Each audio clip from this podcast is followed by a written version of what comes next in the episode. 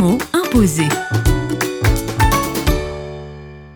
Avec Véronique Lavoué, directrice des projets auprès du CEL, le mot imposé est aujourd'hui objectif. Quand les partenaires du CEL nous sollicitent pour avoir un appui, ils montent un dossier projet. Quand ils construisent leur projet, le projet a d'abord des objectifs, c'est-à-dire par exemple ben, réduire euh, le taux de morbidité dans une communauté euh, locale hein, ou bien euh, améliorer l'accès à l'eau. Ça, c'est l'objectif global. Et puis derrière, moi, ce que j'aime beaucoup, c'est les résultats. Ce qui va se passer, les enfants vont boire de l'eau propre, les enfants vont pas être malades. Et après, derrière, il y a les activités qu'on va mener parce que euh, a un objectif, c'est bien beau, et puis on a un résultat, mais pour arriver au résultat, faut faire des choses. Et par exemple, dans ce cas de l'accès à l'eau, ça va être euh, ben, de creuser un puits ou d'installer une pompe euh, qui va permettre d'avoir de l'eau propre.